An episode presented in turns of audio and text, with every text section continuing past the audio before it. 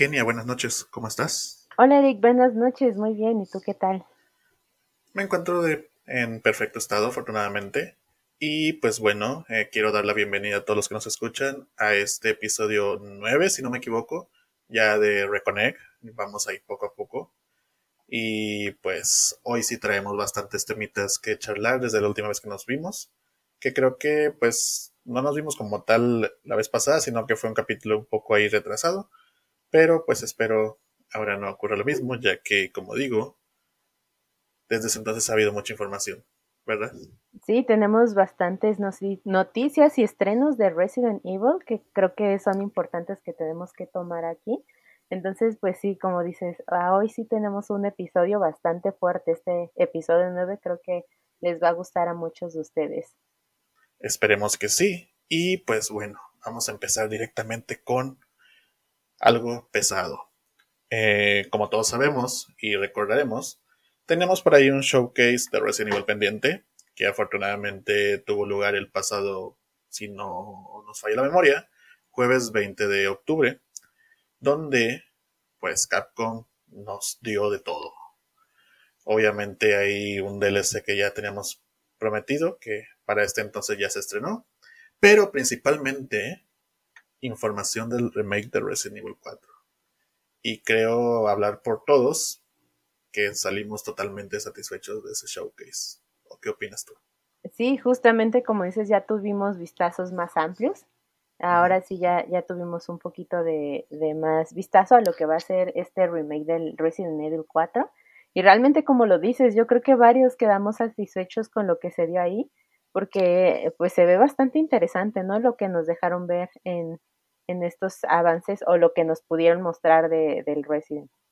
Exactamente, tuvimos un tráiler de historia nuevo, eh, que sí nos dio vistazos pues más detallados a diferentes escenarios, eh, escenas muy famosas que del juego original, eh, personajes que no habíamos visto en el primer avance. También aparte pues se reveló la edición deluxe, la edición coleccionista, qué es lo que iba a incluir. Y por ahí algo que causó mucho impacto en, en internet fue ver el primer gameplay del juego. Eh, precisamente del área, bueno, si no mal recuerdo, empezaba un poco ahí con, con el primer ganado, el de la primera casa donde llega Leon, pero pues el platillo fuerte de ese gameplay fue la batalla en el pueblo como tal, con todos los ganados ahí alterados y el Doctor Salvador, mostrándonos mecánicas muy intensas que creo que nos indica que este título va a ser si no lo... A menos que lo cambien de último momento, creo que incluso con mayor acción que Resident Evil 5, el original, solamente creo que superado por Resident Evil 6, porque pues como vimos los personajes, los ganados con su inteligencia artificial de, que, del Rey Engine se comportan más agresivos, eh, más rápidos. El Doctor Salvador es brutal en esta nueva entrega. Eh, así que creo que va a ser un gran reto que nos va a dar una vez que el título salga a la venta. ¿Tú cómo viste el gameplay? Pues fíjate que este sí, sí tuve oportunidad de checarlo como con detallito. Eh, me gustó mucho de, de, primera instancia. Creo que, aunque como dices, tiene varios momentos que ya reconocemos en, en la anterior entrega, en, en su anterior versión. Eh, creo que no sé si a ti te causó lo mismo, pero a mí me dio un tono más, este, pues como más sombrío, a pesar de que pues totalmente este, tomaron mucho del anterior a este, sí se siente la diferencia. Yo era de las personas que sentía que, aunque ya tiene sus años el Resident 4, sentía que no estaba tan mal en gráficas, pero pues ya viendo totalmente este, este nuevo vistazo, creo que sí vale la pena que, que lo hayan renovado y que ya podamos como ver estos gameplays que, que se ven muy, muy bueno, como dices, ya este, esta pelea como ya en, la parte de los ganados se ve muy padre, entonces esperemos a ver qué, qué nos depara con este juego. Exacto, o sea, todas las mecánicas que están añadiendo, por ejemplo, el bloqueo del ataque de la motosierra con el cuchillo, eh, al estilo Gears of War, eh, pues sí es un poco extraño, incluso fantasioso, pero bueno, es algo normal dentro ya del mundo de Resident Evil, pero siento que sí añade, va a ser muy interesante, mucha diversión mientras lo juguemos. Y como dices, este título, y lo vi desde que, lo noté desde que salió el teaser para este showcase. Eh, no sé si recuerdas que ahí salió un avance de como 10, 15 segundos, que salieron algunas escenas nuevas. Ajá. Sí. Y gráficamente luce como si ahora sí ya de plano es la nueva generación de videojuegos. Sí, O sea, sí. se nota el- que están aprovechando la potencia al menos del PlayStation 5 y del Xbox Series S, X, cualquiera de los dos. Entonces, tiene una, un aura muy que lo hace ver entre tétrico, aprovechando la atmósfera del juego, pero también muy bello gráficamente. Y siento que eso se transmite también dentro de lo que es el gameplay, porque si has visto que, por ejemplo, hay juegos donde eh, la, la cinemática se ve muy diferente a ya el juego Ah, como sí, tal. sí, como que hacen un video, un tráiler del video, de un video, o sea, como literal un video, que no tiene que nada que ver con los gráficos que ya te presentan, ¿no? A la hora del juego. Eso pasa muy seguido. Exacto. En cambio aquí, pues, está cambiando eh, de tal forma que se mantenga esa, ¿cómo se dice?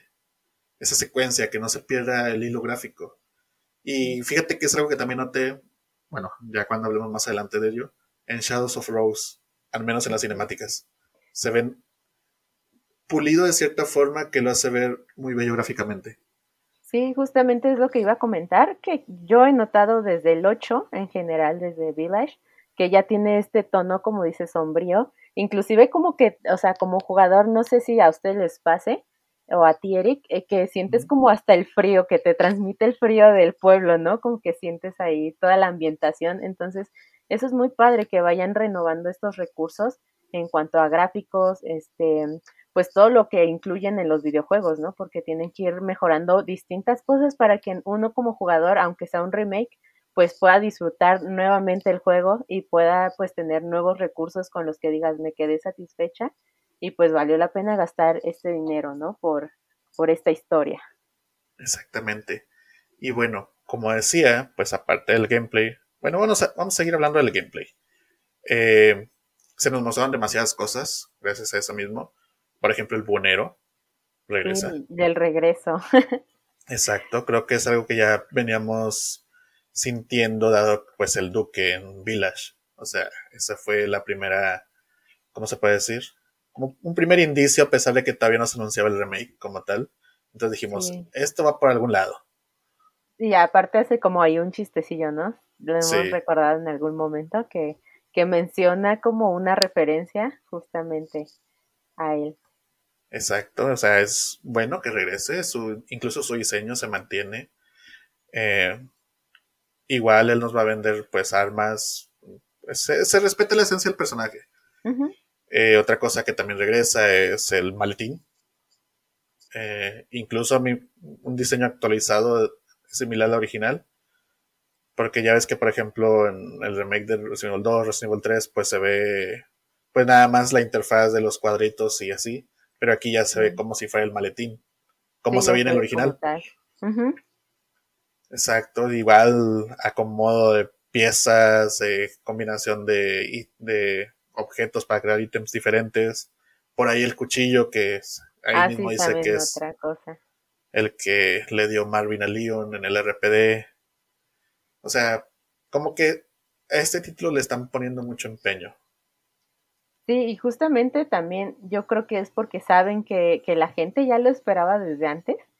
Eh, vienen, pues yo creo que los, em, los comentarios que se habían hecho desde antes de que ya venía el Resident, el remake del Resident 4 fueron desde, pues ya desde hace tiempo que ya tal vez en algún momento nosotros no lo veíamos posible, pero pues sí nos sorprendieron y creo que eso también influye en que pues le estén metiendo bastante empeño, ¿no? En especial a esta, a este remake. También después de lo que pasó con el 3, que muchos quedaron pues no satisfechos con el, el remake, yo creo que esto les sirvió para poder pues rescatar este juego también, ¿no?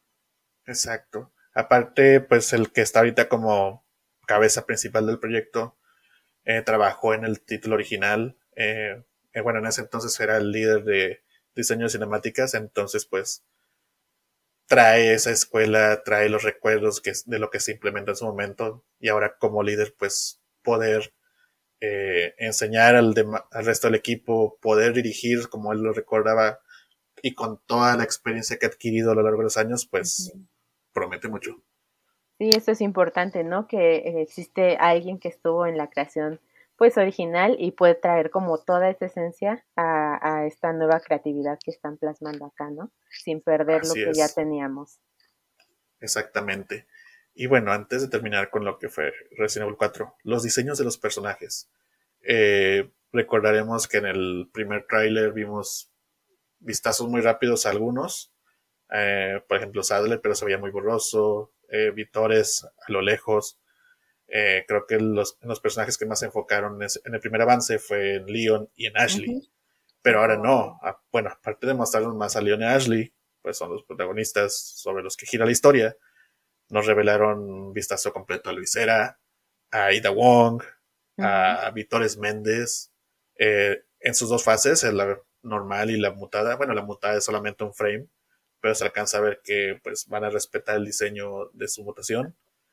Eh, Vitores Méndez también, digo, este Sadler, sí es Sadler, ¿verdad? El líder, sí. Y también por ahí Ramón Salazar y los verdugos, o sea, tuvimos el gigante, no se me olvide también por ah, ahí. Sí, también. Eh, la criatura del lago, o sea, vimos de todo un poco. ¿Qué opinas de los diseños? ¿Te gustaron? Sí, la verdad es que me gustaron bastante. Eh, eh, pues yo siento que conservaron la esencia, aunque hay algunos cambios en algunos de estos personajes, tanto en vestuario y todo eso. Creo que queda muy bien en cuanto al entorno que se está viviendo en el juego. Entonces tiene sentido algunos de estos cambios y realmente sí se ven muy diferentes, eh, algunos muy imponentes también, ¿no? Vítores. Sí, Totalmente. muchísimo. O sea, el Re-Engine creo que ha sido de los aciertos que ha tenido Capcom en los últimos años y lo ha sabido llevar a través de los diferentes videojuegos y obviamente mejorando en cada uno. Pues empezó con Resident Evil, eh, continuó con Devil May Cry. Creo que ahorita no sé si el Dino Crisis Fake también esté con Ray Engine, pero creo que sí, el Exoprimal. Y pues creo que todo ha llevado a Resident Evil 4. Sí, como eh, que ya, se juntó, ¿no? Se fueron juntando las piezas.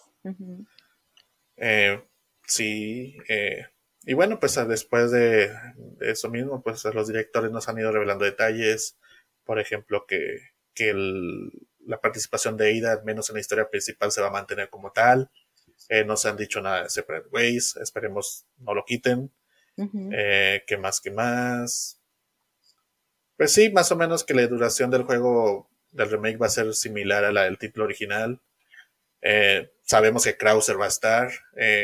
ya se había mencionado por ahí en Insiders y también gente que probó la, una demo, la que tuvieron acceso los de prensa que al menos durante el inicio iba a haber flashbacks a un entrenamiento de Leon y que ahí se ah, veía un personaje similar a Sadler, digo, a Krauser.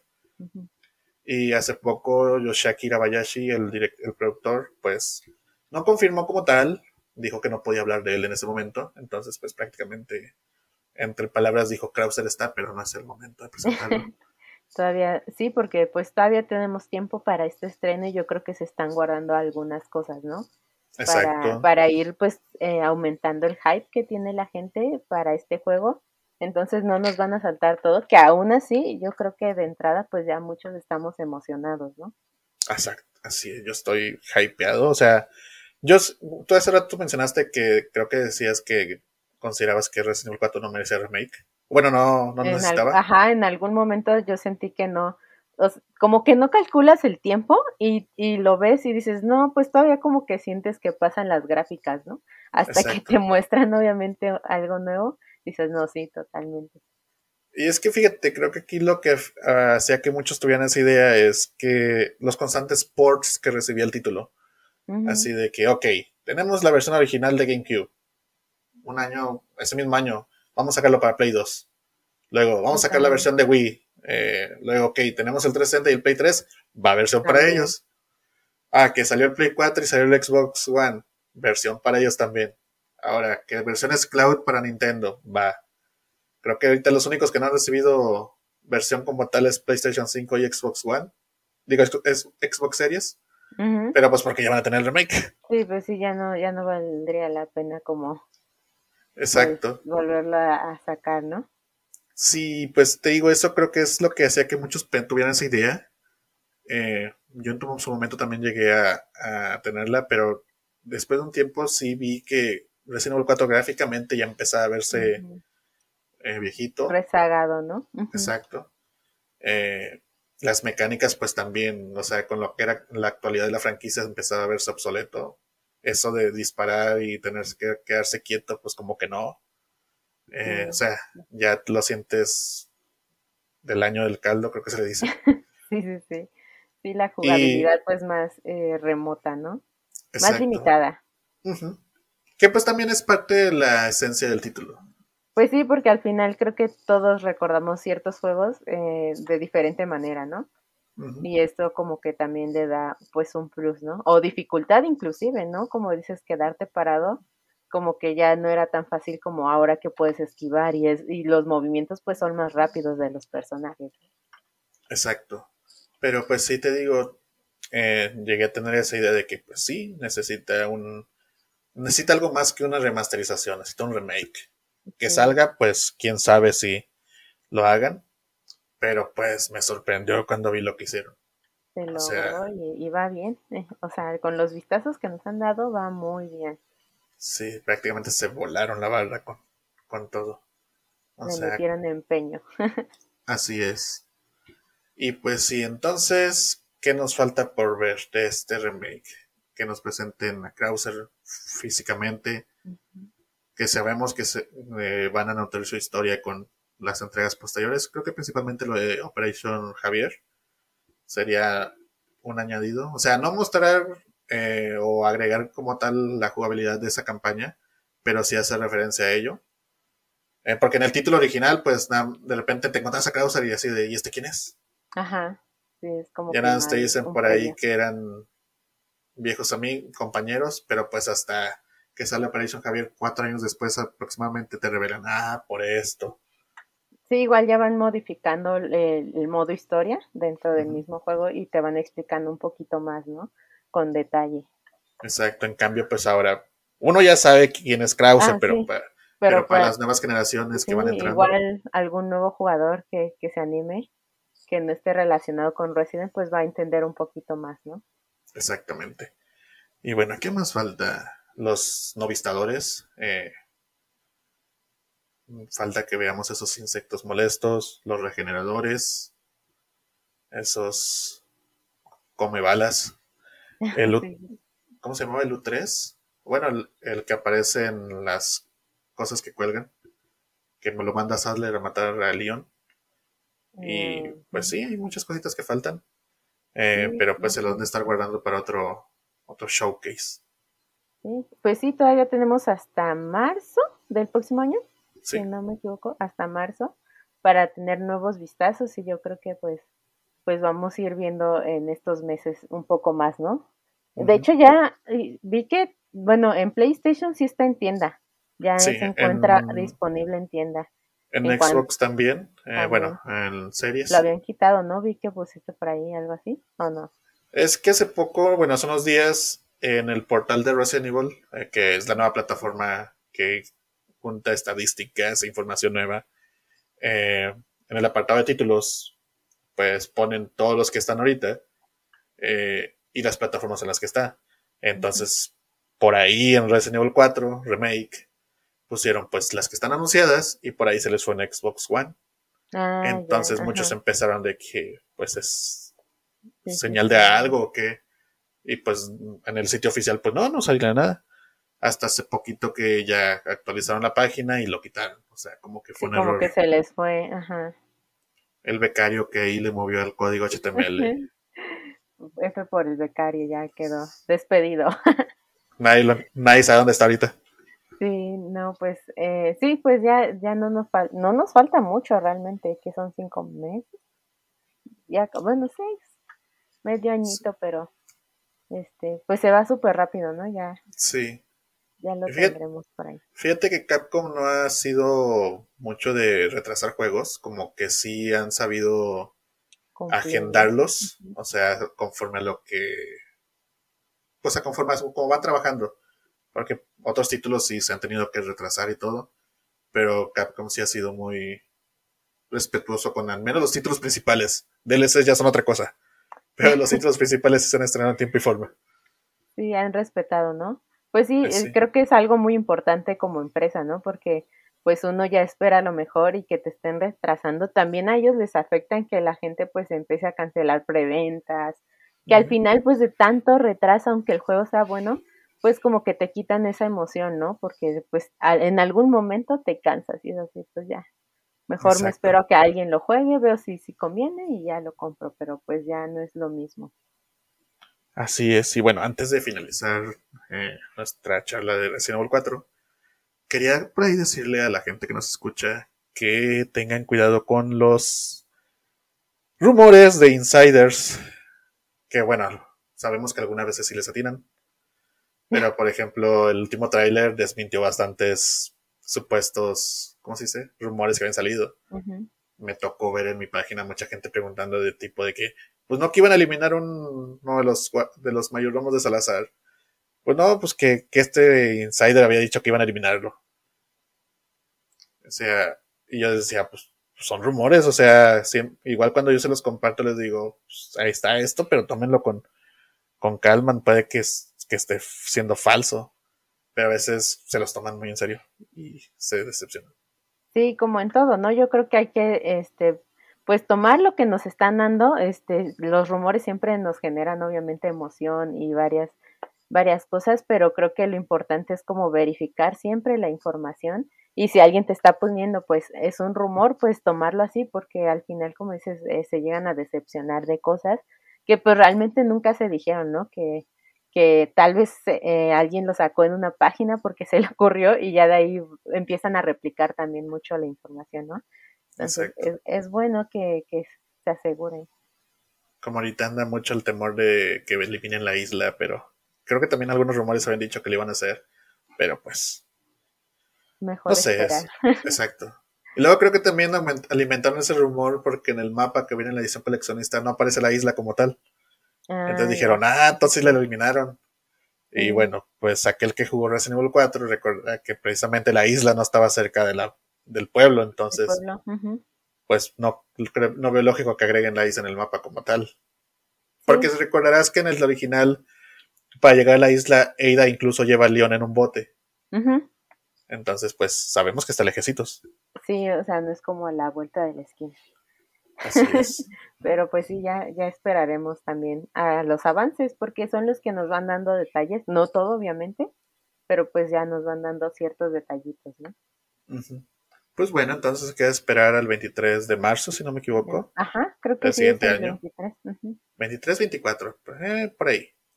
que es la fecha planeada 24. 24 de marzo que es la fecha estimada para el estreno de este ansiado título. Pues que pues espero todos podamos disfrutar. Sí, ya como les decía, pues ya la pueden, pueden adquirir la preventa, ¿no? Yo todavía estoy esperando a ver si me cae algún dinerito para comprar alguna coleccionista en caso de que la encuentre. Sí, es que están, lo, que mostraron de los, de, de, los coleccionistas están muy padres, la verdad, pero pues sí recordemos que que están algo caritos, pero valen la pena. Exactamente. Pues bueno, a ver qué. Y finalmente, después de mucho tiempo, llegó el ansiado 28 de octubre, una fecha en la que tenían Capcom nos había prometido el estreno de el DLC Winters Expansion o expansión de los Winters o bueno, en un paquete completo, la edición Gold de Resident Evil Village. Aparte de eso, antes de entrar ahí por de lleno al, al complemento ese, también fue la fecha en la que por fin se liberó Resident Evil Verse o Reverse para los cuates. sí, sí, sí. Previamente se había anunciado un tiempo de Early Access, unos dos días en los que la gente iba a poder entrar a probar las mecánicas y por ahí empezar a subir rangos. Pero finalmente llegó el 28. ¿Pudiste probarlo en la, Early Access? No, no pude probarlo ahí. Y de hecho, hasta la fecha eh, no le he dado una checada con exactitud. digo, no, no llevamos muchos días, pero este, no, no se me dio la oportunidad todavía de, después de tanto tiempo que yo venía, este, molestando, ahora que salió, te digo, no he podido como checarlo de al 100. Oye, ya ni porque te dieron a Chris de Village. Sí, también ese eh, creo que es un punto bastante bueno que ahí pues le hicieron caso a la gente, ¿no? Porque no solo yo, pero como que varios, sí vi varias quejas de que pues justamente el Chris Redfield que nos habían dado era el Chris que como que no había embonado con muchos, ¿no? El, de Not a Hero. Sí, o sea, como que lucía eh, que no era Chris, ¿no? Muchos decíamos lo mismo, entonces, qué bueno que, que pues cambiaron el modelo de Chris. De hecho están los dos, pero el de Not a Hero pasó creo que a ser desbloqueable. No sé ah, si con puntos o ya dentro del Battle Pass, porque el título tiene Battle Pass.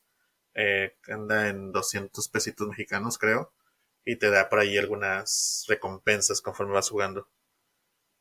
Sí, pues habremos que checar. ¿No salen como las recompensas que, te dan? sí. Conforme vas a... Sí, creo que uno de los que te van agregando ahí es, por ejemplo, bueno, ya entran, aprovechando para entrar, eh, Reverse eh, agrega skins para personajes y criaturas de juegos que no se han hecho bajo el Re Engine. Precisamente el Battle Pass, si no me equivoco, nos da acceso a algunas de ellas. Por ejemplo, con Ada Wong tenemos el traje que trae en Umbrella Chronicles, en la, pues en su modo de juego donde escapa de Raccoon City, el de las vendas. Eh, tiene el de Resident Evil 6, el de pantalón pegado y blusa roja, camisa roja. Eh, ¿Quién más? Bueno, Chris tiene el de Not a Hero. Leon tiene el de Resident Evil 6. Hong tiene el de Umbrella Corps. Y por ahí andan rumores de que más adelante llegarán, por ejemplo, el de Hong de The Mercenaries 3D, el que es el que trae la guadana, guadaña, ¿cómo se llama? Guadaña, el, ajá. El de la, el traje de Mr. Dead como tal. Ah, eh, también se dice que va a llegar el de Jill de Resident Evil 5, el Battle Suite, cuando es rubia. Y por ahí creo que el de Claire de Revelations 2. No está muy confirmado, pero parece ser que van a llegar esos. El que sí está confirmado, por ejemplo, es el Super Tyrant del Resident Evil 2 ah, clásico. Ese incluso lo vimos ahí en el avance y va, va, a llegar más adelante. Más adelante, pues bastante bien porque si tienen que ir si quieren que se mantenga activo el juego, yo creo que sí tienen que ir renovando, ¿no? Cada cierto tiempo algunos detalles, pues para que la gente siga entrando a ver estos, estos extras que nos puede dar el juego. De hecho, hay, bueno, desde cuando fue el showcase se anunció un plan de actualizaciones. Ahorita creo que hay al menos tres en, dentro del plan. Y van a ir dando, pues bueno, las skins que te comento. Eh, no sé si para desbloquear con puntos dentro del juego o, del Battle Pass. Eh, skins para las criaturas también. Y por ahí decía mm, algo tipo de Mission Challenge, algo así, que supongo que han de ser modos de juego diferentes. Que espero que así sea, porque hasta el momento el único modo de juego es todos contra todos. Y si se queda así, ya saben lo que vengo diciendo, no la va al mar. Sí, pues ya ha pasado en entregas previas, ¿no? Con algunos extras que han sacado, que si no es igual, eh, pero pues ya sabemos hacia dónde va, si no, si no van, a van dando como estos nuevos recursos, ¿no? Yo sí le he dado algunas partidas, eh, no tantas, eh, pero sí está divertido.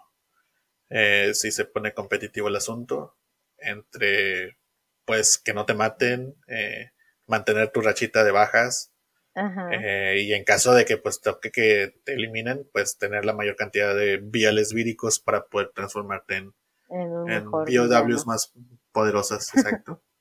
Así que pues espero pronto puedas entrar ahí a, calarte con la gente. Sí, yo que tiene crossplay. Sí, aparte, eso es buenísimo porque recordemos que en el demo, en, en los primeros dos demos que nos dieron, no tenía crossplay y mucho menos tampoco tenía de que tú podías armar tu equipo. O sea, sí, y eso es buenísimo porque creo que este tipo de juegos se disfruta mucho con amigos, ¿no? Entonces la posibilidad de armar tu equipo con pues diferentes amigos que tengan consolas, PC, este ya es, es un plus grande y también que pues ya puedan entrar todos en una partida y ya este jugar juntos, ¿no? Porque antes era de suerte si te ponía, estaba bien, si no, pues ya te tocaban con otros, ¿no?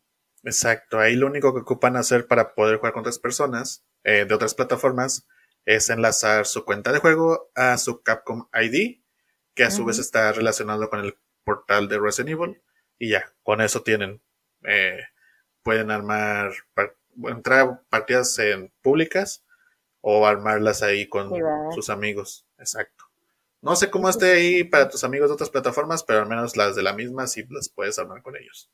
Ah, pues Creo que ahí te da la opción. de probarlo ahora que, que ya desbloqueé eso, ya para jugar y ver qué tal nos va en unas partidas. Exacto. Ahí pues algunos personajes sí están más sencillos que otros. Por ejemplo, Chris está rotísimo. Sí, sí eh, recuerdo, por ejemplo, recuerdo que Leon no me había gustado tanto en, en este juego, como que lo sentía eh, lento y sus armas, bueno, al menos yo no me acomodé, también es la ventaja, ¿no? Que, que te acomodas con ciertos personajes de, de acuerdo a tu jugabilidad. Exacto, yo los que he sentido más eh, rotos, por así decirlo, son Chris y Honk. Honk ah, tiene el navajazo ahí oculto que se está con ganas para baja, casi es un insta kill. Ah, así que está muy bueno. Muy, muy rotos ellos dos. Pero, ah, por ejemplo, algo que, que yo que no lo he jugado y tal vez el público tampoco, puedes seguir eligiendo como varios personajes en una partida, o sea, el mismo personaje en una partida, o es, eh, si ya te eligieron a Chris, tú ya no puedes tener tampoco a Chris. Eh, puedes repetir si no me equivoco. Ah, ok, porque en el demo, según yo recuerdo, si ya había un personaje dentro de la partida, ya no podías repetirlo. Como que te aparecían bloqueados eh, los que ya habían elegido primero. No, o bueno, creo que a lo mejor sí es de un solo personaje, pero tú escoges el tuyo. Bueno, es que yo solo he jugado públicas. Ah, y desde un principio tú pones, ok, yo quiero ser Eida. Y empiezas a buscar. Entonces supongo que a lo mejor el juego te empareja ah, automáticamente. con otros que no sean Eida. Exacto. Que no, hayan elegido Eida. Sí, creo que eso es lo que están implementando ahorita. Te digo, no lo he checado con exactitud. Así pues ya, ya checaremos esos detalles extras entonces. Exacto. Ahorita lo importante es que Reverse ya se estrenó. Ya se estrenó. Por fin. Pues sí vale la pena jugarlo, ¿no? Porque es un tipo de juego que, pues, para pasar el rato sin estresarte, o no tanto, este, es bueno, ¿no? Si vas ganando, pues no te estresas. Si vas perdiendo, pues ya es otra cosa. sí, pero eso es es bastante entretenido, creo que este modo de juego, o al menos a mí se me hace atractivo. Y bueno, pues continuemos con lo demás que llegó el 28 de octubre, viernes anterior. Ahorita estamos grabando el lunes, espero pues que este capítulo salga martes, miércoles de esta semana. Pero pues estamos prácticamente frescos con esta expansión de los Winters, que uno de sus contenidos era la campaña principal del título principal, Resident Evil Village, en tercera persona. ¿Ya lo pudiste jugar?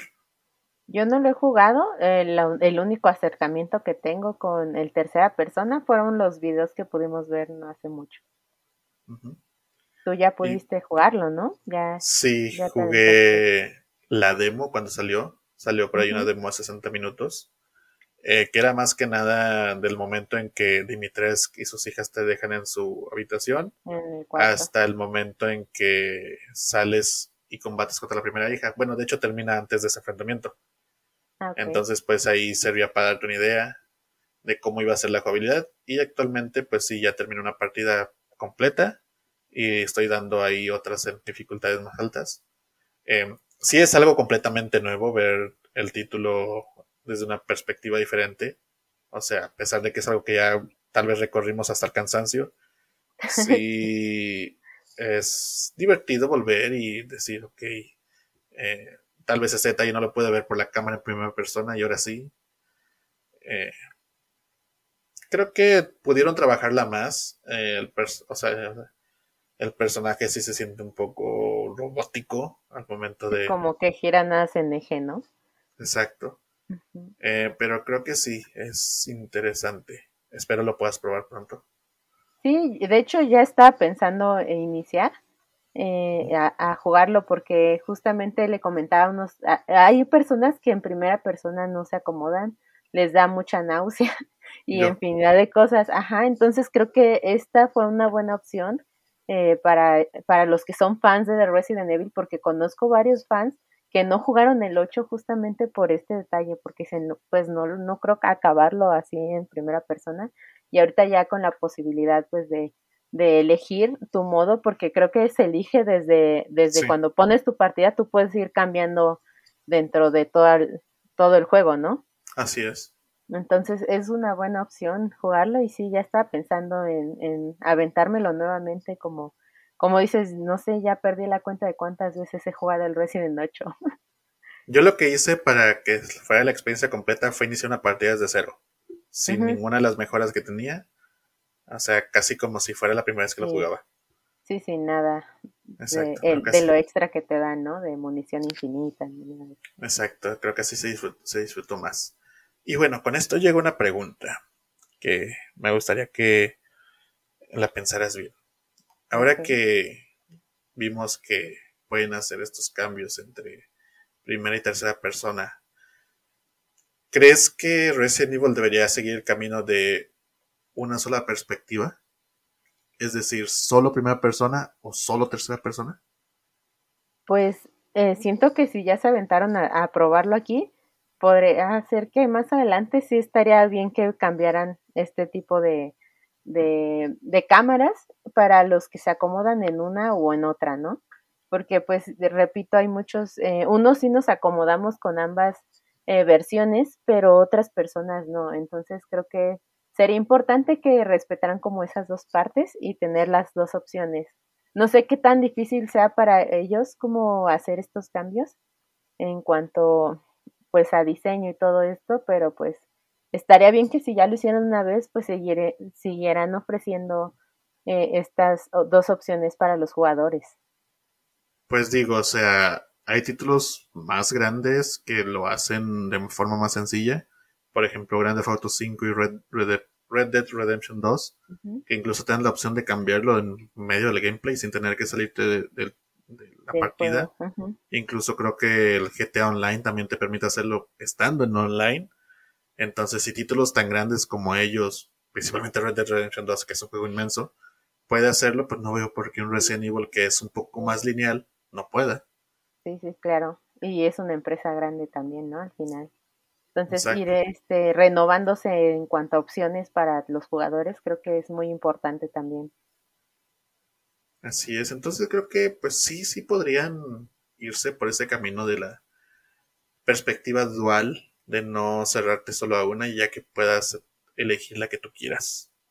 Pero pues bueno, eso ya es cuestión de Capcom. Sí, ya lo veremos más adelante con las nuevas entregas, a ver si, si van metiendo estos detallitos. Exacto. Oye, ¿y los mercenarios ya los probaste? Los mercenarios sí ya los probé. No he probado todos los personajes porque eh, hay que desbloquear ah, una sorpresa. No sé si a ustedes les pasó. Yo esperaba ya ver a todos los personajes, a los tres personajes que nos prometieron, pero no justamente al único que vemos como desbloqueado, aparte de Ethan, claro, es este Chris Redfield, ¿no? Entonces hay que ir desbloqueando a los otros Solo he jugado en Mercenarios, me, me jugué las primeras, la primera aldea y creo que la segunda. Saqué rango S y creo que tienes que sacar doble S, ¿no? Para ir desbloqueando al siguiente personaje. Entonces, este, todavía no pruebo a Lady Dimitrescu ni tampoco a Heisenberg. No sé ni siquiera en qué, eh, porque supongo que va primero uno, ¿no? Y ya al sacar el rango de ese, pues sacas al siguiente, ¿no? Exacto, que pues creo que tampoco te quejas de que te hayan dado directamente a Chris, ¿verdad? No, creo que estuvo bastante bien porque está muy buena la jugabilidad con él. Tiene buenas armas y creo que es irse acomodando. En Mercenarios, la verdad, sentí más, siento más rápido a Ethan, pero porque encontré eh, la mejora exacta del arma para que fuera súper rápido. Aquí con Chris, este, traté de hacer algo similar y no me funcionó, entonces sí tuve que traer dos armas. Y ahí es como irle buscando, ¿no? Pero la verdad que Chris inclusive pues tiene eh, marca como su puño, su puño por sí solo es un arma, más el cuchillo y tiene dos armas, ¿no? Que puedes utilizar. Entonces bastante bien lo que, lo que nos dieron aquí, ¿no? Con, con Chris. sí, yo realmente no me he metido mucho en mercenarios. He estado más que nada en la campaña principal y en Shadows of Rose, pero espero a ver pronto poder probarlos y ver qué tal se me desempeño ahí con los nuevos personajes. Más que nada, pues a ver si los desbloqueo. Sí, esa es otra cosa, ¿no? Que sí está, eh, tal vez en los primeros, en las primeras secciones no está tan difícil desbloquearlos, pero por ejemplo ya en una aldea de la locura, yo ni siquiera he logrado sacar em, arriba de S, o sea, saco el S y ya los otros dos rangos no lo he logrado. Es bastante como ya más rápido este conservar el combo, que es lo importante también en este juego, ¿no? Entonces todavía no empiezas tu camino Jedi en Village. No, y justamente por eso quería, y ahora creo que va a ser más difícil porque supongo que para conseguirlo eh, no sé si sea con un solo personaje o tengas que sacar el ranking de todos. Pues a lo mejor no, habría que ver. Con uno, ¿no? Es que ahora tenemos también ya la, la tabla, eh, algo nuevo fue la tabla que te implementan los jugadores y el rango que tiene cada uno. Pues bueno, habrá que investigarlo. Pongámoslo a prueba. ver, porque ah, pongámoslo a prueba. Quiero, quiero el sable para jugar con el sable. Con el Grogu a traer al Grogu. Imagínate, Elisa, en lugar de que sea Rose, que tengas que salvar a Grogu. Exacto. Oye, y bueno, eh, pues el platillo principal de esta expansión, eh, Shadows of Rose, el cierre a la historia de los Winters, como ya se nos había adelantado, que nos presenta a Rosemary, 16 eh, años después de los eventos de Resident Evil Village, específicamente en el 2037, buscando una forma de eliminar sus poderes, los que obtuvo de su interacción con la Megamiseta, dado que pues de cierta forma le han arruinado la vida, o bueno, han hecho que tenga una vida difícil. Entonces, pues esto la lleva a vivir ciertas aventuras en una dimensión alterna con dentro de la misma Megamiseta, que como ya sabíamos, tiene una mente colmena eh, pero pues no sabemos exactamente que dentro de esta mente colmena había una realidad como tal. Entonces pues Rose entra a, a este mundo para tratar de eliminar sus poderes. Donde pues se encuentra con lugares muy conocidos para nosotros, tal vez no para ella, pero con nuevas amenazas. Eh, sin entrar en grandes detalles, eh, ¿qué te pareció? Ahorita vamos desmenuzándolo poco a poco. Pues la verdad en general eh, me gustó bastante. Fue un juego que disfruté, un DLC que disfruté bastante. No me llevé tanto tiempo como esperé. Yo sentí que iba a duplicar el tiempo de jugabilidad, pero hasta eso tuve como un tiempo bastante bueno. Y sí, es, pues te van ofreciendo nuevas cosas, aunque ya son mapas que conocemos, lugares que con los que ya pues tuvimos un acercamiento bastante amplio en el Resident Village pues aquí ya este, te van mostrando nuevas cosas, ¿no? No es lo mismo y supieron como, como darle esencia a cada uno de los, que son como tres lugares en sí, ¿no? Sí. Eh, pues es el castillo, el castillo de Dimitrescu, donde nos enfrentamos principalmente a esta versión malvada del duque, que a, pesar de que muchos lo piensan así, no es el duque como tal, no, no son los recuerdos del duque, Ahí más adelante cierto personaje nos revela que pues lo creó para, para ese mismo mundo. Que de hecho, pues la máscara que trae es debido a que creo que tiene la cara desfigurada. Si no mal recuerdo. Sí, porque como que no pudieron crearlo a semejanza como tal. Exacto. Y por eso les ponían las, las mascarillas, ¿no? Eh, por ahí la Casa Beneviento, que no me esperaba que fuéramos a regresar ahí. Sí, no, ni yo, ¿eh? no, no lo esperaba la verdad. Y pues eh, si no se, bueno, tal vez eh, depende de la persona, pero te ofrece nuevamente ese terror que, que te ofrecieron en la anterior versión, ¿no? De diferente manera, pero es la que más te genera como es, pues ese estrés eh, de, de que te están siguiendo y todo eso, entonces, bastante bien también.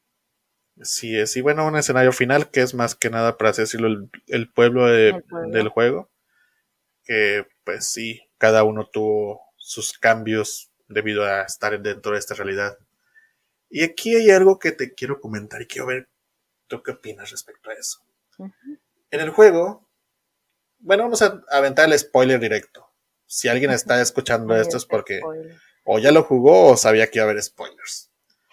Eh, ya una vez que llegamos al final del juego, eh, nos damos cuenta que todo fue un plan de Mother Miranda. Eh, su conciencia seguía dentro de, la Mega Miseta, que de hecho, en, teoría, al principio ese era el plan, entrar y obtener desde sus investigaciones de Miranda la forma de eliminar los poderes de Rose. Bueno, se revela que no, que pues todo fue el plan de Miranda para que Rose llegara ahí y tratar de pues seguir con su plan de que Rose fuera el recipiente para la nueva vida de, su hija, de Eva. Entonces pues todo fue planeado por ella. Y se nos revela que pues ella estaba creando clones de Rose, que pues eran sus conejillos de indias para tratar de ver cuál era lo más cercano a la perfección todas fallan y por eso manda a llamar a la original. Directamente a Rose. Exacto. Que de hecho estas Roses falsas son las que el duque eh, pues va eliminando. Ahí como una especie de juego fetiche extraño. Sí. Hicieron al duque bastante raro. Exactamente. Y de hecho le llama, les llama conejitas. Conejitas, así es. Y bueno, el punto respecto a comentar esto es que no notaste cierta similitud con la trama de Resident Evil Extinction y la obsesión del Dr. Isaacs por encontrar al clon más cercano a Alice. Sí, de hecho, inclusive en el stream hice la broma de justamente eso de que lo llamamos locos porque sí tiene como, bueno, totalmente en una parte donde entra como a estas jaulas donde encuentra varias, como que ahí luego, luego se te activa el chip, ¿no? Y sientes que, eh, pues esa similitud, como lo llamas, eh, de estas dos versiones, ¿no? Y es que básicamente es lo mismo, la chica que tiene interacción con eh, una entidad vírica, en el caso de Alice el virus T, en el caso de Rose la megamiseta, o el Mo, que se acopla a la perfección con, con, con ello, escapa y tiene habilidades especiales, y pues el científico loco que se obsesiona con recrearla haciendo clones, pero pues ninguna eh, logra alcanzar la perfección del original y pues no tienen más remedio que buscar la forma de encontrar a este espécimen perfecto. Exacto, como que pues sí estuvieron un poco bueno, no un poco, bastante inspiración en respecto a esta historia. Sí, inclusive este también noté, por ejemplo, algunos, o tal vez como algunos detalles como muy similares a Alicia en el País de las Maravillas. No sé si a ti te pasó como que hay unos detallitos que como que sentía que está jugando algo similar también. O sea, como hay unos detalles de historia, ¿no? Exactamente. Pues bueno, sí, quería, quería sacar eso de, mi pecho que el detalle. O sea, no, sí, no tengo problemas con el DLC. Eh, sé que todo lo fantasioso que hubo en el mismo, pues tiene lógica dentro de su propio contexto. Pues sí, porque al final eran memorias eh, no realmente copiadas, ¿no? Eran memorias que se hicieron a través de, de todas estas personas que vivieron en el pueblo de Village. Así es. Y bueno, ahora vamos parte por parte. Sabemos que Rose, su infancia fue muy difícil. Una, porque mostraba los síntomas de su... Bueno, no sé si llamar los síntomas, porque en teoría Rose sería un ser casi perfecto. Pero sí, esas manifestaciones de sus poderes hacían que otras personas la trataran de bicho raro, con bullying y todo. Eh, aunado a que fue separada de su familia, bueno, de, de Mía, eso ya se nos había revelado previamente, y que pues fue criada por Chris. Eh, bueno, en cierta forma, no completamente, pero sí la llevaba a tener eh, lo que era pues entrenamiento, cosas así. Algo que una chica pues, de, de su edad no, no esperaría. Por eso mismo pues busca la forma de, eliminar sus poderes. Y se nos revela que Chris sigue activo 16 años después. Justamente, ah, eh, sí, no lo pudimos ver en el DLC, pero sigue activo de alguna manera ahí, ¿no? Exacto. Porque, pues, al inicio lo, lo mismo que mencionas que no quería que Chris se enterara justamente, ¿no? Entonces sí, hay varias menciones. Sí, sabemos que ahí nuestro querido capitán sigue luchando contra el terrorismo. sí, después de tantos años. Exactamente. Y bueno, vamos por partes. Raciel Castillo, ¿qué opinaste ¿Qué de esta reimaginación fantasiosa del castillo Dimitrescu? Pues la verdad eh, me gustó, eh, me gustó. De hecho, creo que fue la parte donde más me llegué a atorar en el castillo.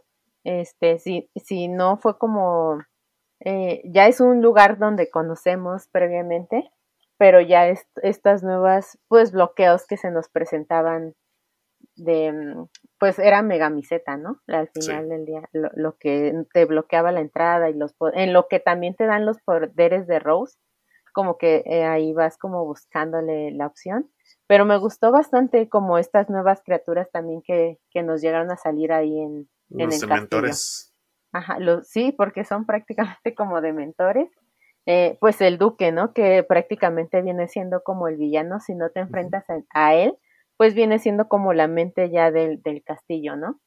Así es, y aparte tiene por ahí, además de los Face Eaters o de mentores para la banda, a estas criaturas llamadas ejecutadores, que bueno, en los eh, créditos lo menciona como tal, executioners.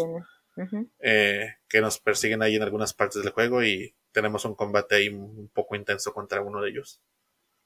Que pues hicieron que esta sección sí, estuviera un poco... Sí, pesada, ¿no? El, juego también como de tiempo, eh, también como que te mete presión, ¿no? De estar ahí. Eh, aunque tienes la ayuda de, Michael. sí, este, este Michael obviamente como que te va pues también era casi como que desde el inicio te vas dando cuenta de varios detalles eh, y si uno se adelanta, pues logra tal vez acertar en muchos detalles que, que, al final pues te das cuenta que eran ciertos, pero este, pues también tratas de mejor voy jugando, voy revelando cosas y hasta que se nos confirme, ¿no?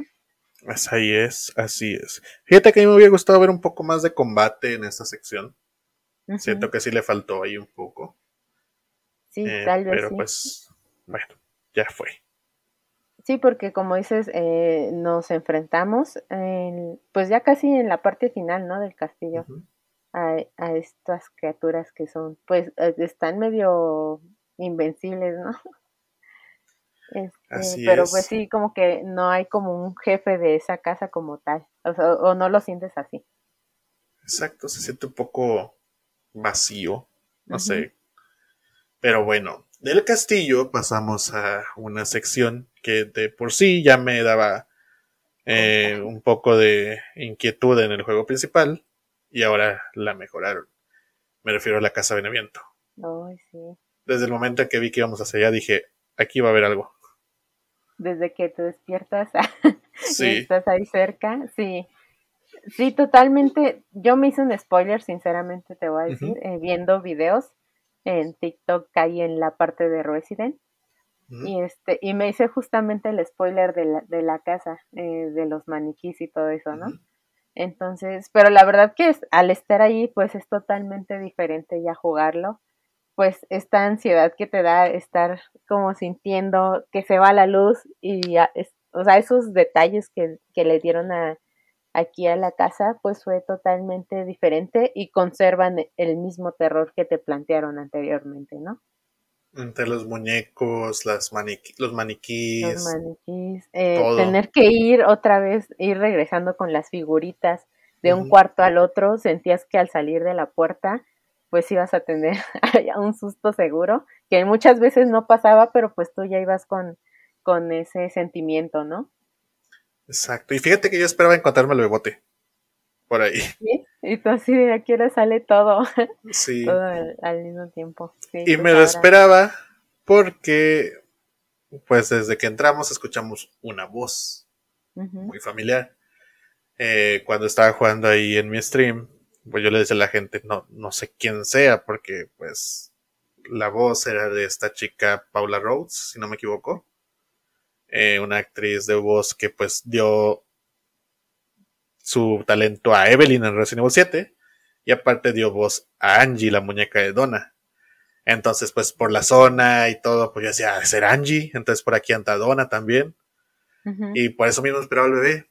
pero no me esperaba ver a, Evelyn. Bueno, tan rápido, porque sabíamos que iba a estar Evelyn. Sí, sí, sí. Entonces, pues como, que ahí... Exacto, como que la voz nos, bueno, me hizo pensar de que, ok, me voy a encontrar a Evelyn o a Angie. ¿A quién de las dos? Pero fue Evelyn que... Evelyn Y exactamente, creo que sirvió este DLC para darle un poco de redención como villana.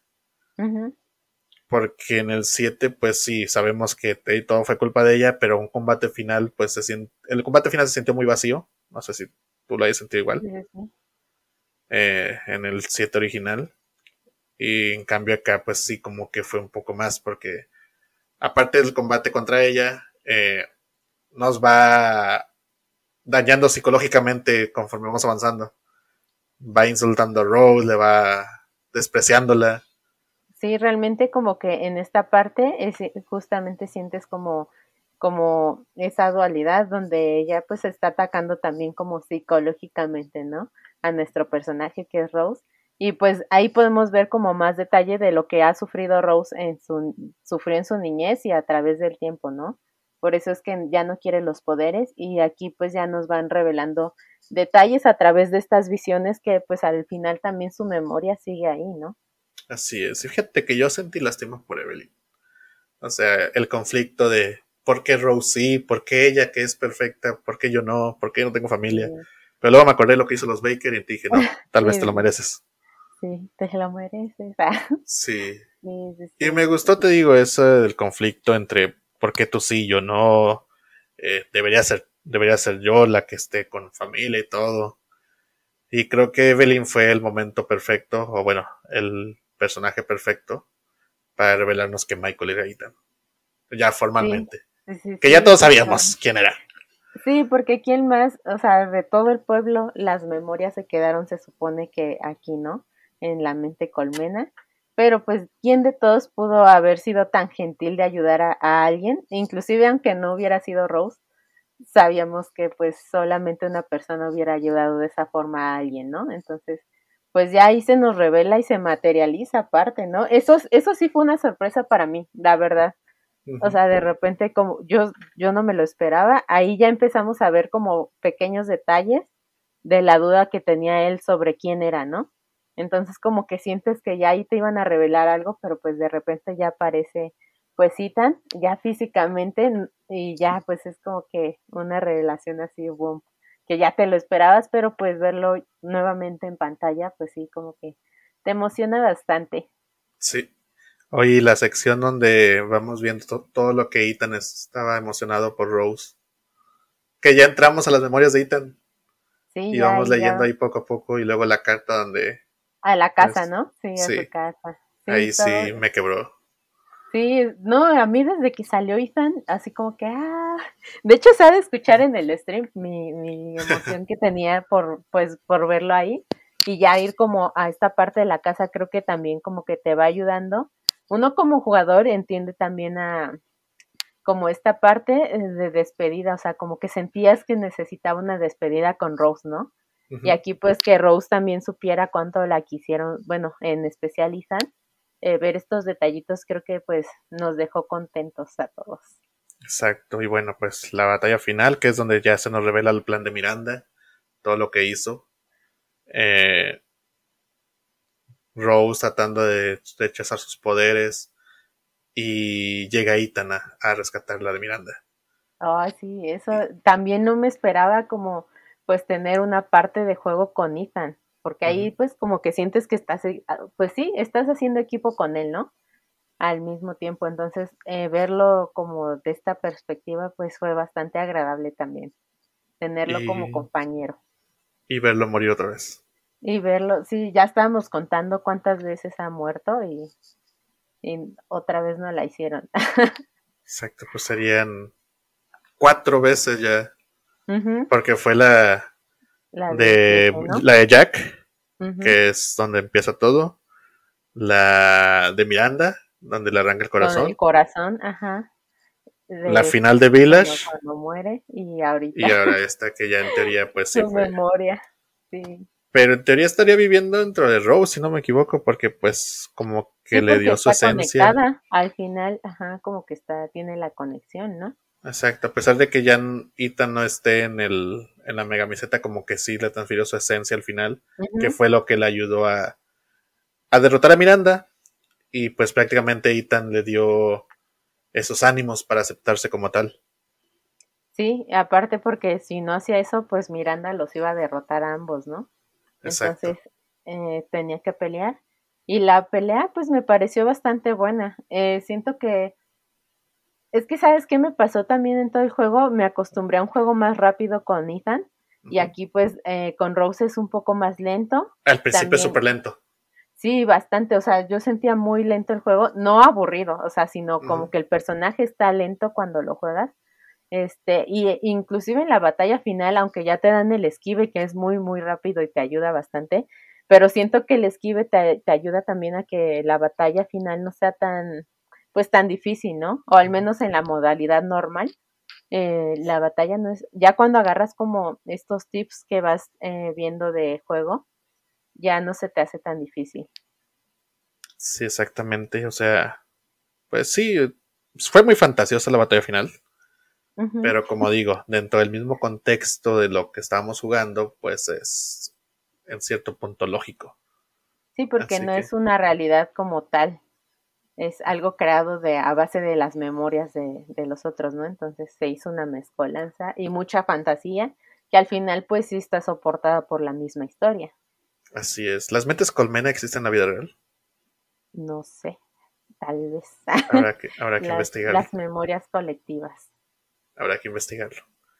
Pero bueno, en resumen, ese fue el DLC Shadows of Rose. Como se nos decía, era el cierre de la historia de los Winters.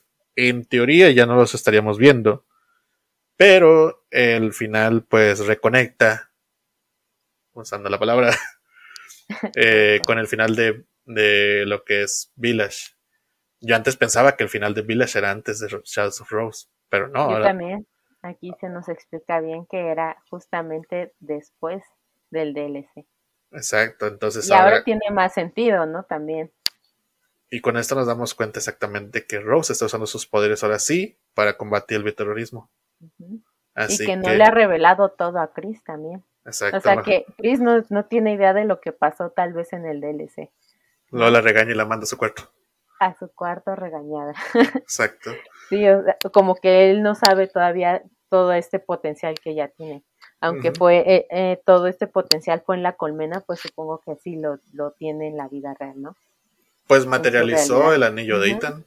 Ah, sí, otra cosa que al final se quedó con el anillo, ¿no?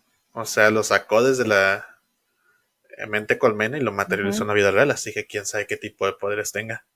Sí, tendríamos, eh, sí, como dices, dejan un, un final que es el cierre de los Winters, pero pues al final te dejan como un, un detalle que podemos ver más adelante tal vez a Rose, ¿no?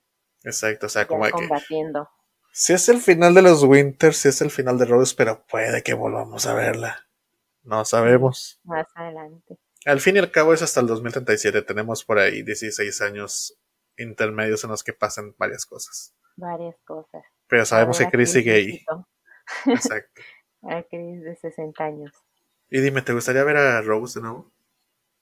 La verdad es que algo que comenté en mi stream es que ya ves que eh, algo que también justamente acabamos de decir antes, eh, de cuando dijeron que íbamos a tener un DLC, muchos especulamos que tal vez iba a ser de Chris y su parte de, de pues de juego en, en esta historia de Village. Al final cuando pues ya nos confirmaron que más bien el DLC iba a ser de Rose, pues dije, ah, va a estar bueno, pero pues eh, eh, no sé qué nos puedan mostrar aquí, ¿no? Como que no, no tenía bien claro esto. Y creo que al final eh, sí me gustó muchísimo. O sea, creo que tomaron la, la, elección correcta de hacer este DLC y cómo fue que lo llevaron. yo quedé muy contenta con esta parte, la verdad. Sí, fíjate que igual quedé satisfechos. Obviamente no es el mejor DLC, hay otros mejores. los Ignimers de Resident Evil 5 básicamente se lo lleva de calle. Pero al menos fue un buen, fue un buen cierre al arco de, ellos, de los Winters. y no ocuparon. Y no ocuparon crear cosas nuevas para poder darle el cierre, sino que reutilizaron todos los elementos dentro del, del mismo lore de los Winters para crear una historia sólida.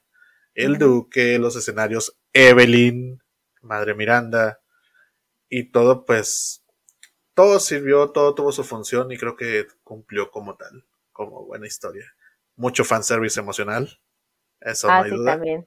Porque más que nada también sientes que tú te despides de Ethan, ¿no? Exacto. Y, y, y de cierta manera, no sé, yo que me pierdo, ya soy famosa por perderme en los juegos, como que sentía que lo que él siempre le decía a, a Rose, como motivándola, también me lo estaba diciendo a mí, entonces yo así de, me está diciendo que no me rinda, ¿no? En momentos claves, entonces creo que es muy importante también esta interacción que, que tenemos como jugador con, eh, con Michael, que al final sabemos que es Ethan, pues también está bastante bien como esa parte, ¿no? Así es. O sea, como Ethan, el personaje que no tenía rostro en Resident Evil 7, todo plano, llegó a convertirse en uno, de, no de los más queridos, pero sí muy apreciado dentro de, de, los fans. Sí, la verdad es que creo que se ganó bastante el cariño de, de nosotros los fans. Y como dices, es un personaje que tal vez, pues como era desconocido, eh, no íbamos esperando mucho como más adelante, pero pues ya en el final de Village creo que sí logramos conectar totalmente con él y aquí pues nos sirve como para seguir este aumentando ese sentimiento que teníamos, ¿no? Nos animó a seguir adelante, como dijiste. sí. Nos, nos dio inspiración y buenos consejos. Exactamente. Y bueno, Por algo pues, es el papá del año. exactamente, premio mejor padre de los videojuegos. Uh y bueno, pues en general, ¿qué opinaste de todo? De Reverse, bueno, de lo que has probado del Winter's Expansion. ¿Cumplió Pues, en- Capcom? sí, creo que sí, o sea, valió la pena como esperar. Digo, por el DLC no esperamos tanto, creo que lo sacaron a tiempo, ¿no? Pues Este, lo más o menos. anunciaron, lo anunciaron desde el año pasado. Ya la revelación oficial vino este, hasta Este este junio. Pero pues sí, creo que bastante eh, bien. Algo que, que se nos había dicho es que iba a estar, este DLC iba a estar incluido con el juego, pero pues no, eh, sí, hubo un cobro extra que la verdad eh, yo siento que valió la pena pagar, pagar por este DLC. Yo no Oye, me de- arrepiento y creo que sí lo jugaré ya varias veces, la verdad. Oye, deja tú, lo que he visto que han estado criticando mucho a Capcom es que la versión física de la Gold Edition no viene toda en el disco. O sea, es como si te estuvieran vendiendo la versión base el, del disco, porque aparte te dan un código para descargar el DLC. Ah, ah, fíjate que así, también algo que a mí me llamó la atención, yo tengo el disco y a- en otras, en otros juegos, cuando compras un DLC te aparece como un juego extra, o sea, como una expansión, pero aquí no, o sea, tienes, aunque yo compré digital el DLC, tienes que meter forzosamente tu disco y eso sí se me, me hizo así como que, pues en la consola ya registra que tú tienes el Resident 8. Eh, hubiera estado padre que eh, pudieras jugarlo sin necesidad de meter tu copia física o abrir el mismo juego, no sé. Sí, sí vi eso. Como que me sorprendió un poquito eso, pero pues también no es algo que, que sea imposible de hacer, ¿no? Pues sí, nunca entenderemos cómo funcionan las eh, estrategias de mercado de las grandes compañías de videojuegos. Sí, sí, sí. Pero pues bueno, somos fans de Resident Evil y andamos detrás de cada estreno. De los estrenos, pero bastante bien. En general siento que estuvo bien. A muchos les gustó. Exacto. ¿A ti qué tal, Eric? ¿Sí te gustó bastante o...? Pues sí, te digo, creo que al menos en Shadows of Rose, que era el principal contenido que me llamaba la atención, creo que sí fue un buen cierre a la historia de los Winters. Eh, como te digo, pues hubo cosas que pudieron mejorar, hubo cosas que sí mejoraron, la Casa Beneviento. Eh, Bastante, entonces, si pudiera darle una calificación del 0 al 10, creo que sí le daría un 7, 7, 5. No sé tú qué tanto le des. ¿En esa misma Pues escala? co- como DLC yo creo que sí le dando, dando un 8 más o menos. Sí, pues creo que. No es la gran Sí, cosa, pero sí cumple. Eh, creo que la Casa Beneviento fue lo que realzó totalmente el juego, ¿no? Exactamente. O sea, desde que la viste dijiste, uno dice, aquí van a pasar cosas. Que, desde que estás en el ascensor dices, ay no, no quiero ir. Nada más espera escuchar la risa al bebé. Sí, y aunque tienes que hacer pues cosas similares como las que hicimos eh, anteriormente, bueno, de hecho también en, en la casa Dimitres, bueno, en la mansión, eh, pues es juntar primero, ¿no? Las máscaras, que eso lo hicimos pues en la versión eh, del 8. Y aquí pues es eh, prácticamente los fusibles, ¿no? Eh, armar los, los sets. Eso estuvo interesante, ¿no? Porque ir armando los sets y ya después como que sientes que te lleva tiempo y, y ahí como que pues lo mismo que te decía, genera pues ese terror que sientes que en algún momento pues te van a salir cosas y al final pues sí, sí te da miedo, ¿no? Estar ahí. Sí, fíjate que yo no sentí complicados los, los sets de muñecas. Se me complicaba más el, los maniquíes que se movían cuando no los veías. Sí, eso sí.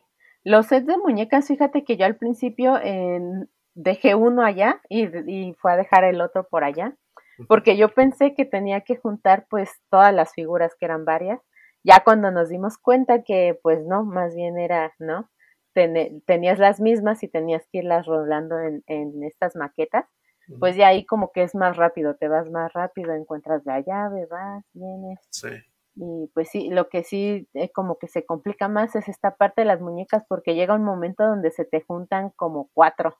Sí. Si no mal recuerdo, entonces está muy, muy cañón, muy desesperante. También esta parte creo que también tiene su dificultad cuando te haces pequeño y ah, te salen como las otras muñecas, es modo sigilo, algo que pues no habíamos visto tanto en anteriores entregas, ir totalmente con cautela y pues sí se juntan varias, ¿no? Entonces tienes que ir checando los puntos donde tienes que posicionarte para que no te atrapen.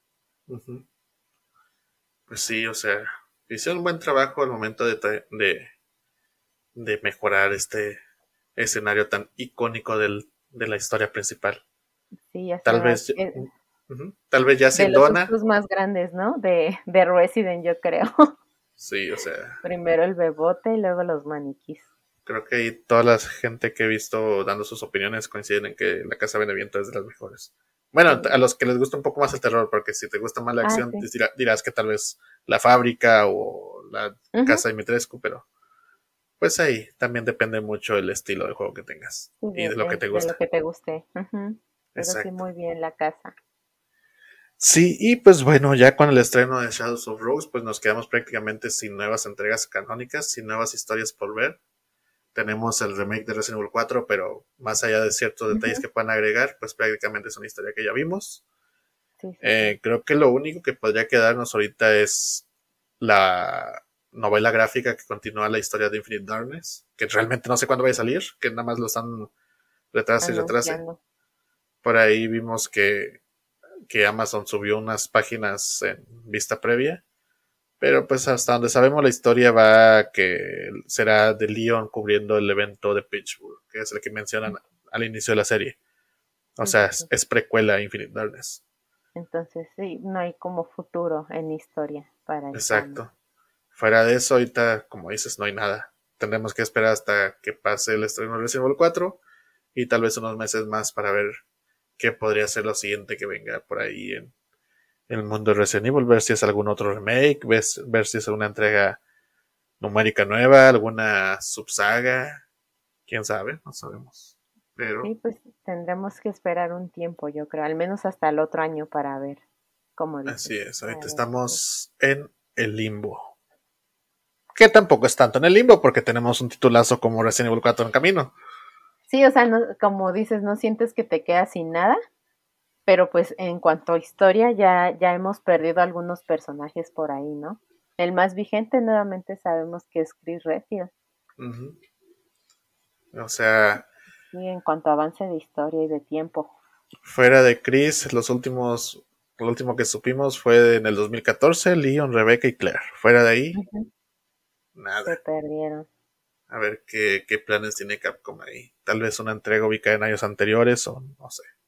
Pero bueno, ya será. Tenemos que esperar a nuevos anuncios. Precisamente. Y bueno, pues no sé, esperar un nuevo showcase enfocado en Resident Evil 4 donde nos muestren más información. Tal vez, calculo que podría ser por ahí en enero. No sé. Una fecha un poco aceptable dentro de los rangos. Sí, ya veremos. Que también nos, nos regalen un demo, una prueba de demo también. Exacto. Que siento que si lanzan una demo sería tal vez solo de PlayStation 5, no sé. Sí, probablemente tendría que ser. Este, ya ves que en el 8 dieron prioridad a PlayStation también días antes. Entonces, vamos a ver qué, qué, nos espera. Ojalá, ojalá no lo den para el 4.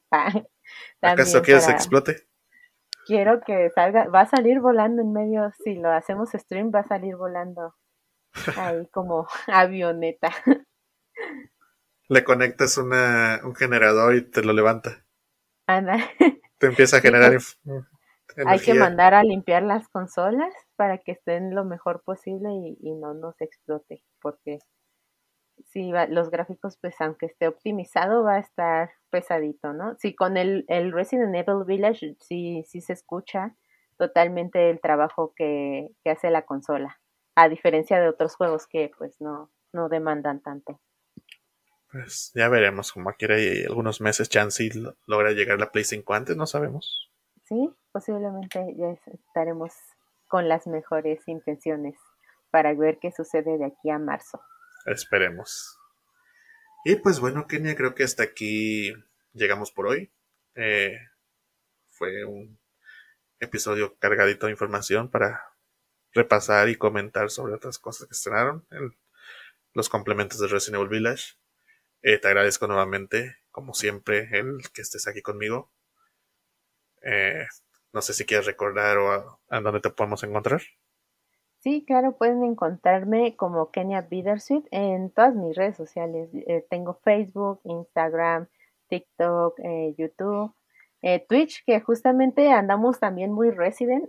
vamos a seguir probando estas, estas nuevas cosas que, que tenemos ahí pendientes. Entonces, y hasta posiblemente nos aventemos nuevamente el Resident 8 en tercera persona para ver qué onda, ¿no? Y pues, pues nada, muchas gracias por invitarme nuevamente, por estar aquí. Me da gusto seguir platicando de, esta entrega que nos gusta tanto. Sabes que tienes puertas abiertas. Y pues bueno, a los que nos escuchan, ya saben, seguirnos en nuestras redes sociales bajo el nombre de Reconnect, Twitter, Facebook principalmente. Y pues si nos están escuchando en Spotify, denle ahí seguir para que no se pierdan ninguna nueva entrega de este podcast llamado Reconnect. Y pues si nos están escuchando en cualquier momento del día, espero se lo pasen de lo mejor y nos acompañen en la siguiente ocasión en la que estemos aquí hablando sobre nuestro gusto en común llamado Resident Evil. Nuevamente, gracias Kenia, que tengas linda noche. Gracias, que tenga linda noche, bye. Hasta luego.